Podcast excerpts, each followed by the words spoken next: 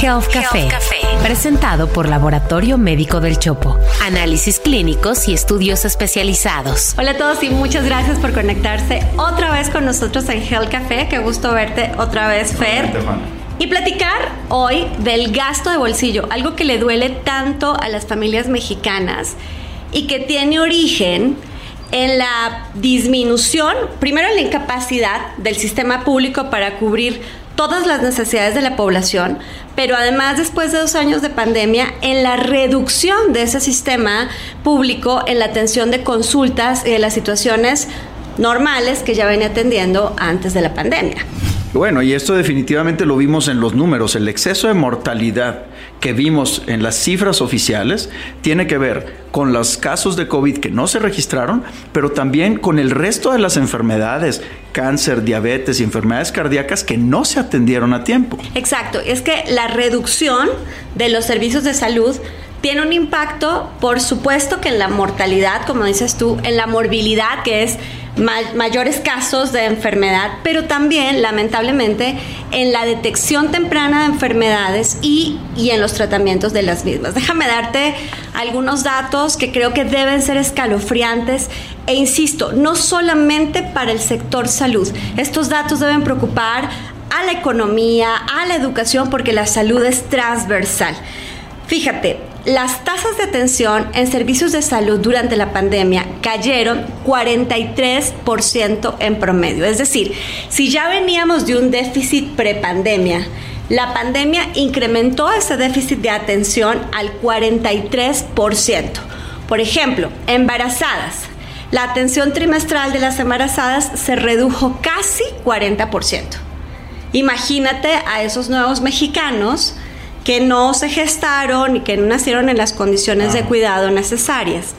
Ahora, el, Centro de Investigación Económica y Presupuestaria nos compartió datos bien interesantes.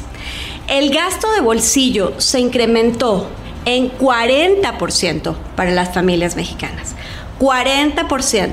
Pero lo más triste aún, Fer, es que en el primer percentil de gasto, es decir, para quien nos está escuchando, en el, segmento de la población de menores ingresos. La base de la pirámide. La base de la pirámide. El gasto en salud se incrementó 63%. Totalmente opuesto a la narrativa del gobierno federal, donde dice que los pobres primero. Ahí es una afectación puntual y directa a la economía y a la salud de la gente más necesitada. Sí, y fíjate que en lo que más gastaron los hogares fue justamente en la atención de consultas médicas, ¿no? Estas consultas que no podían y que siguen sin poder ser atendidas en los volúmenes necesarios en las instituciones públicas, pues la gente va y en la medida de sus posibilidades económicas las va cubriendo en eh, consultorios aledaños de farmacias, en hospitales privados, en donde puede en donde su bolsillo le alcanza para atender esas otras enfermedades. Justamente entonces viene el, gran cuestionamiento. ¿Solamente tiene acceso quien puede pagar? Porque ahora, ahora resulta que venimos a nutrir un sistema privado de primer nivel donde se ven hasta 350 mil consultas al día. Ha venido a sustituir al final del día al, sistema público de salud en su primer nivel. Y eso vuelve a poner en la mesa el tema de la necesaria vinculación público-privada que hemos hablado en otros episodios de este video podcast. Pero fíjate que un dato que además me llamó mucho la atención es que el 68% de ese gasto en salud se dio en compra de medicamentos medicamentos que además han incrementado sus precios hasta en un 35%. Entonces la situación no es nada alentadora. Tenemos un, un, sistema de salud que empobrece a la población y que no resuelve las promesas y las necesidades que ellos tienen. Y tenemos un sistema público saturado. Saturado con falta de medicamentos, con una cadena de suministro realmente fracturada y eso redunda en atención tardía, eh, retraso en el acceso no nada más a medicamentos, sino a tecnologías, a cirugías, a intervenciones y por supuesto esta morbilidad de las enfermedades crónico-degenerativas no atendidas vienen a salir mucho más caras porque se tienen que curar ahora en el sistema público. Entonces esto pues hace muy, muy gordo el caldo de, de cómo atender y cómo resolver el sistema de salud en México. Pues bueno, para hablar de esta eh, participación del sistema privado eh, dentro de las necesidades a resolver en la población en materia de salud, hoy hemos invitado a Javier Potes, presidente del Consorcio Mexicano de Hospitales, que representa más de 50 instituciones de salud privadas en el país. Javier, muy bienvenido a Health Café. Bienvenido. Qué gusto que estés con nosotros. Y quisiera empezar preguntándote por esta aventura que iniciaste hace 15 años, que hoy se llama Consorcio Mexicano de Hospitales Privados y a la cual pertenecen más de 50 instituciones del país. Recuerdo perfectamente cuando arrancaste este sueño y, hoy ver lo que han construido desde una organización gremial es extraordinario. ¿Por qué no nos cuentas de qué va el consorcio y cómo beneficia a los usuarios de las instituciones que agrupa? Sí, bueno, con todo gusto. Mira, eh, bueno, como bien dices, este sueño inició hace 15 años, viendo la necesidad de empezar a articular mejor al sector privado, el tema de salud. Eh, como tú sabes, pues existen en México grandes grupos hospitalarios pero hay cerca de 3.000 hospitales medianos y pequeños que están aislados, que están totalmente solos. Y ahí iniciamos esta cruzada, vamos a llamarla así, por empezar a reunir esos hospitales independientes de diversas partes del país para intercambiar información, identificar mejores prácticas, establecer sinergias comerciales y para compras, buscando mejorar su operación, reducir sus costos eh, y sobre todo con esto ayudar a brindar un mejor, un mejor servicio a la población. Tenemos un país de 125 millones de habitantes con una gran dispersión geográfica y era necesario empezar a armar, articular esta red de hospitales que permitieran eh, estandarizar la atención, eh, estandarizar los costos de alguna manera, empezar a tener más información para para dar una atención mucho más personal y accesible a la población. Y esa fue la razón por la cual iniciamos estos nueve hospitales en el 2007 y ahora ya somos 51 hospitales en el 2022 y estoy seguro que seguiremos creciendo porque los hospitales que se van asociando al consorcio tienen una visión similar. Buscan eficiar, hacer más eficiente su operación y por otra parte, eh, obviamente, buscar mejor servicios para la población. Javier, eh, en, múltiples foros has platicado sobre la privatización del sistema de salud. ¿Consideras que estamos, contrario a lo que dice la narrativa oficial, ante un fenómeno donde solamente el que tiene recursos tiene acceso a la salud? Bueno, Fernando, este, fíjate que, que ya, ya me los de haber escuchado, pero yo les digo que vivimos en, un sistema de salud con dos grandes paradojas. ¿no? Este, la primera es eh, una privatización del sistema de salud público, eh, orillado más por ciertas decisiones que, que, se han tomado desde el punto de vista del gobierno, presupuestales y de estructura, y que esto orillado a una atención más deficiente del sistema público y una migración de pacientes al sector privado. Y en esa segunda parte de la migración al sector privado, y ahí entro a la segunda parte de tu pregunta, de tu observación, es que la otra paradoja es cómo tenemos que hacer un sistema privado mucho más social, mucho más accesible, donde la atención privada no esté, eh, no sea exclusiva de los segmentos económicamente altos de la población.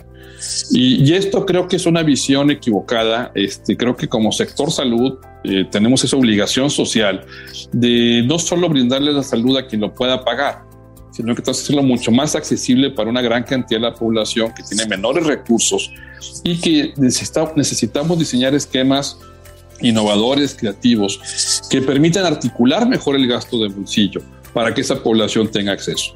Eh, algunos datos interesantes al respecto. Creo que eh, en los últimos dos años incrementó 40% el gasto de bolsillo. ¿sí? El 55% de la población se está atendiendo en el sector privado. O sea, e, es, innegable que, que, más gente acude al sector privado. Ahora bien, que esté acudiendo más gente al sector privado es una gran responsabilidad para nosotros. ¿sí? Y no debemos únicamente de, quedarnos de brazos cruzados eh, buscando atender a esta población que está sufriendo desde el punto de vista financiero por atenderse en el sector privado, y es nuestra obligación buscar los esquemas con otros actores, como son las aseguradoras, por ejemplo, para crear productos y servicios que les permitan que, el gasto de bolsillo sea lo menor posible porque es lo más ineficiente que hay. Entonces, eh, en ese nuevo esquema creo que tenemos una gran responsabilidad, tenemos que tener una visión diferente. Creo que uno de los grandes puntos del sector privado en salud es empezar a pensar cómo ponemos dinero en el bolsillo de los pacientes, cómo hacemos que el gasto que tienen de, bolsillo se les rinda de mejor manera, sea más eficiente. y creo que es una visión muy diferente a lo tradicional que simplemente era eh, cómo atiendo los pacientes en su problema de salud. Creo que el tema de financiamiento se vuelve fundamental para que esto funcione.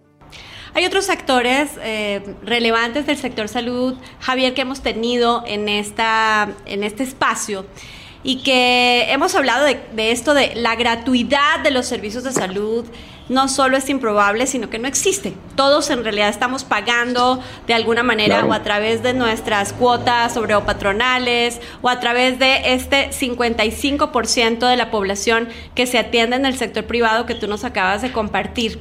Y justo en la introducción yo platicaba con Fer de este, esta cifra que tú también nos acabas de compartir, el 40% de incremento en el gasto de bolsillo. Pero lo más preocupante es que es justo en la franja de población eh, con menores recursos, en donde el gasto de bolsillo se incrementó 63%.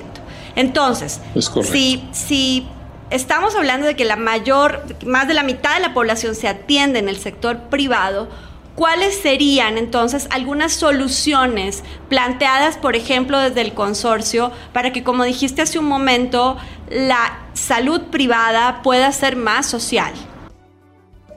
Bueno, eh, coincido totalmente con lo que dices, Juana, y creo que una de las principales soluciones que tenemos que plantear es que como sector privado tenemos que empezar a articularnos primero que nada, porque el gasto de bolsillo también es muy ineficiente, porque es un gasto de bolsillo que se hace de manera totalmente desarticulada. ¿A qué me refiero?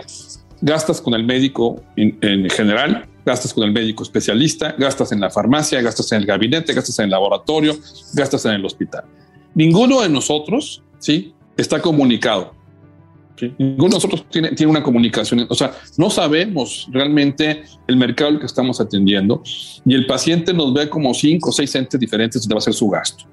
Si nosotros nos uniéramos como prestadores de servicios, tenemos más oportunidades de ofrecer soluciones financieras a toda la población. Una buena forma de bajar el costo de los servicios de salud precisamente es con el volumen y el volumen lo estamos ya recibiendo. Ahora lo que nos falta hacer es organizar ese volumen, organizar ese gasto para que la gente tenga mejor acceso. Lo que comentabas es muy cierto, o sea, la gente que se más afectada es la gente que tiene menos recursos, porque es la gente que más acude al sector público y es la que más está migrando al sector privado. Entonces, Obviamente tenemos que hacer algo al respecto para buscar que esos volúmenes nos permitan bajar los costos de la atención y que sea mucho más accesible.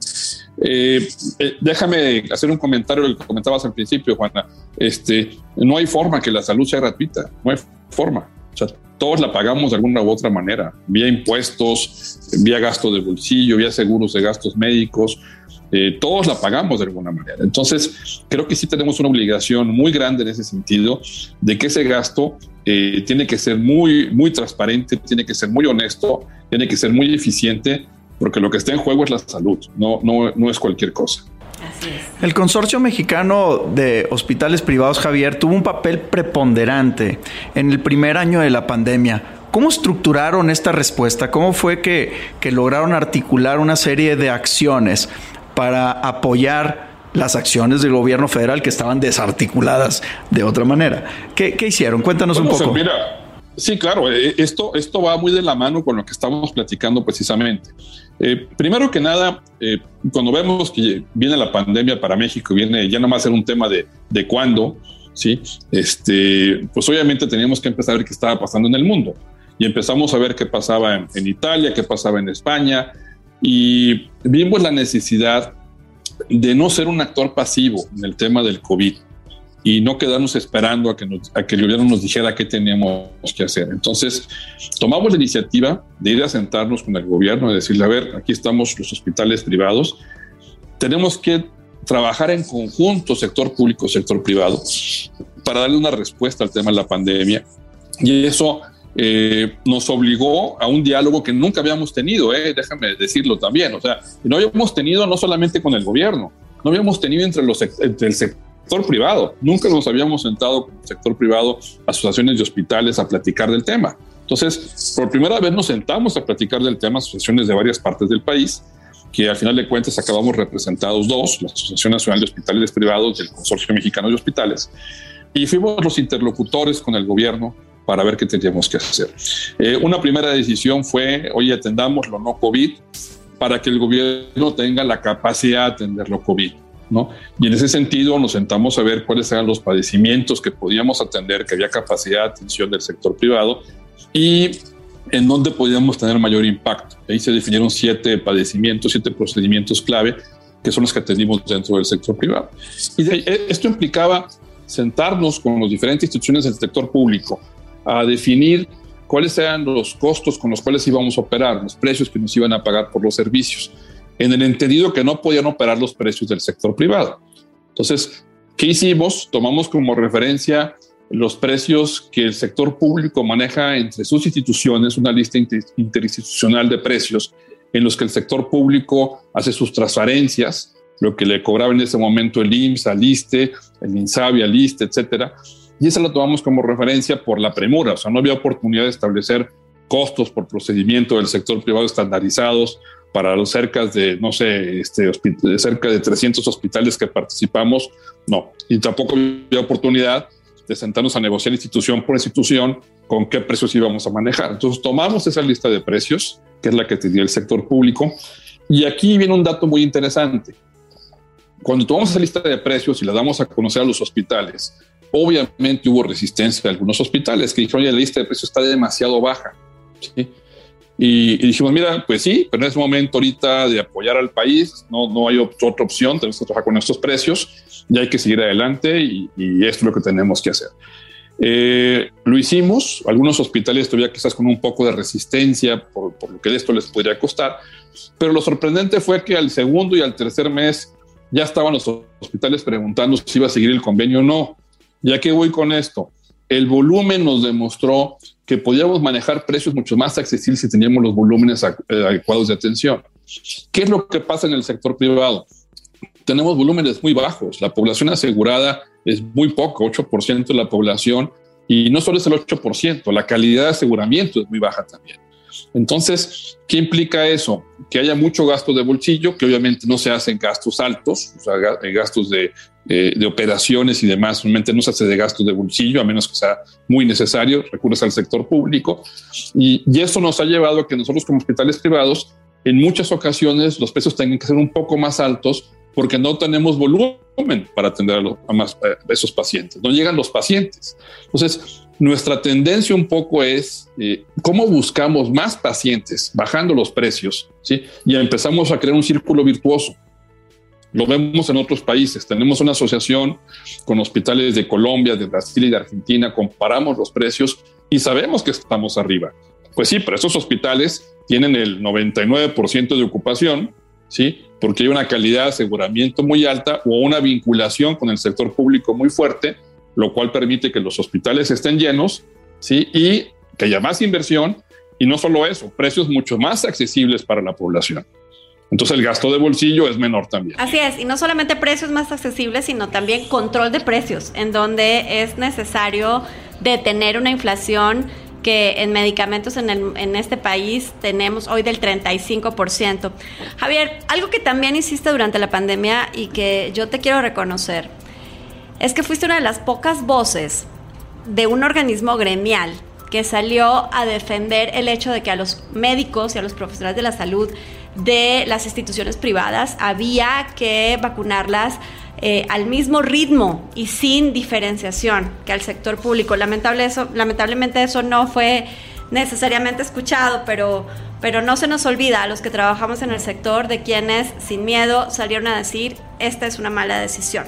Finalmente, querido Javier, y con el último sorbo de café y agradeciéndote mucho por estar con nosotros en Gel Café, quisiera preguntarte ¿Cómo te imaginas el futuro de la salud? Ah, qué buena pregunta, Juana. Híjole, mira, tenemos grandes retos, muchos retos en este tema. Eh, yo te diría que eh, uno de ellos tiene que ver precisamente con la colaboración público-privada. eh, nos quedamos rezagados en nuestro modelo de salud. Quizás fuimos el modelo ejemplar en los años 70, 60, los 80 fuimos el modelo ejemplar, pero países como Colombia, que iban mucho más atrasados que nosotros, ahorita van a la vanguardia. Y, y esto se debe principalmente a que ellos supieron separar el financiamiento de la atención y controla, el gobierno controla el financiamiento, pero la atención la brinda el sector privado, las inversiones la brinda el sector privado, y entonces tiene una gran estructura y, un muy, y una muy buena calidad de atención en Colombia. Y así igual las obras sociales en Argentina y las ISAPRES en Chile. Creo que ahí tenemos grandes retos que hacer. Eh, tenemos un gran reto en la parte tecnológica. Eh, no hemos diseñado todavía el modelo de, de salud 2050 eh, con base en los conocimientos tecnológicos que tenemos actualmente. Estamos implementando la tecnología, pero no de la manera adecuada. Vemos la tecnología como el fin, cuando realmente es una herramienta que es parte del proceso. Y en ese sentido, tenemos un gran reto, y esto te puede sonar muy teórico y hasta ya, repetitivo, pero en serio creo que tenemos un gran reto en poner al paciente en el centro del modelo. Le cuesta mucho a las organizaciones este término porque implica dejar la soberbia, dejar el egoísmo de la organización y centrarse realmente en las necesidades del paciente. Y un tema es centralizarse en sus necesidades tiene que ver, por ejemplo, con la accesibilidad financiera. Entonces, como sistema de salud, creo que se nos presentan muchas áreas de oportunidad en muchos temas. Eh, creo que esos son los principales que yo vería por lo pronto. El último creo que es el más importante, eh, centrarnos en, las necesidades del paciente y creo que ahí vienen los grandes cambios. Si logramos hacerlo y logramos hacerlo juntos con gobierno, eh, eh, creo que tenemos una gran oportunidad de reformar el sistema de salud del país. Y, y como un último punto, si me permites, Juana Fer, les diría que tenemos que jugar un rol diferente como sector privado. No podemos ser un rol privado pasivo que esté esperando, que estamos esperando que el gobierno tome decisiones. Creo que es un gran momento para el sector privado, sea proactivo, se coordine con el sector público, hagamos propuestas diferentes y busquemos un sistema de salud diferente para México. Javier, muchísimas gracias por estar con nosotros en Ángel Café. Gracias, Javier. Un placer, un gusto. Hasta luego. El futuro de la salud.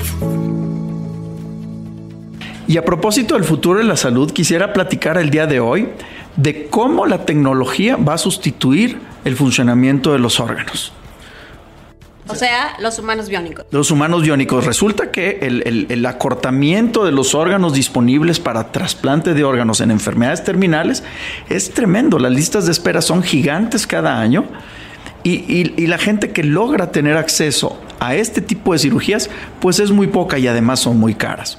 Hoy existe ya tecnología desarrollada por muchos años que puede sustituir la función de los órganos de manera temporal o de largo plazo. Cuando una persona tiene un fallo orgánico crónico relevante, tiene alternativas de tratamiento. A nivel mundial, el trasplante de órgano. Esto te iba a decir, o sea, hoy es reemplazar el órgano de otra persona a una que todavía tiene chance de este, sobrevivir gracias a Y es una gran historia y es un gran tema el tema de trasplantes de órganos. Pero tú estudiaste trasplantes en España. En España tuve la fortuna de estar en, en el hospital de Valle Hebron haciendo trasplante pulmonar y luego yo me dediqué 12 años más haciendo trasplante hepático en el sistema hospitalario del Tecnológico de Monterrey y tuvimos una experiencia pues tremenda, pero también una, una luz del grave problema, una luz sobre el grave problema que existe de la carencia de la donación de órganos por un tema cultural. En el mundo, Estados Unidos y España son los primeros lugares para donar órganos por millón de habitantes. México estamos muy, muy, muy lejanos. Pero es un grave problema global. ¿Por qué razón? Porque deja en el camino a mucha gente que tiene una falla orgánica esperando por un órgano. Mira, por ejemplo, cifras de Estados Unidos. La falla cardíaca en Estados Unidos afecta a 2.5 millones de personas y anualmente mueren 250 mil por falla cardíaca. Una persona con falla cardíaca terminal tiene una expectativa de vida de menos de 5 años. Pero si le pones un trasplante, le haces un trasplante de un órgano, de un corazón sano, su expectativa llega a 9 o 10 años. Pero resulta que para esos 250 millones de enfermos solamente hay alrededor de 3.700 trasplantes al año. Eso es un déficit pues tremendísimo.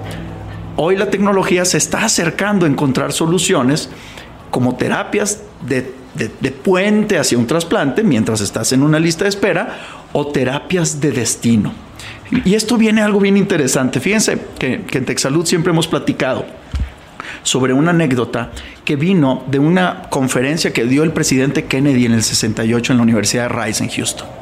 En aquel tiempo dijo, antes del 68, fue en el 62, dijo, va a haber, vamos a hacer un cohete que va a llevar a los primeros humanos a la luna.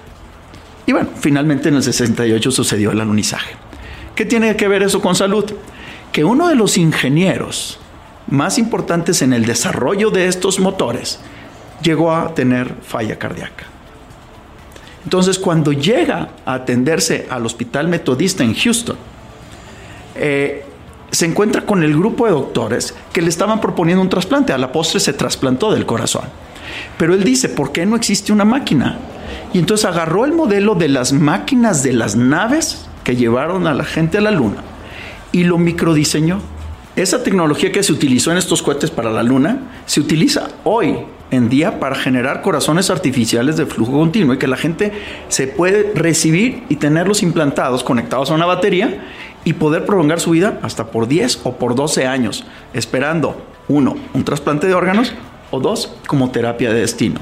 Y esto mismo sucede, este tipo de tecnologías suceden también ya en soporte hepático y en soporte renal. En el futuro, seguramente estas tecnologías más otras como la ingeniería de tejidos permitirá diseñar órganos que puedan ser implantados, ya sea parcial o totalmente, para suplantar la función de órganos que fueron dañados. Sin embargo, hay que pues, reivindicar que el papel de la prevención y de la predicción de las enfermedades es mucho más importante.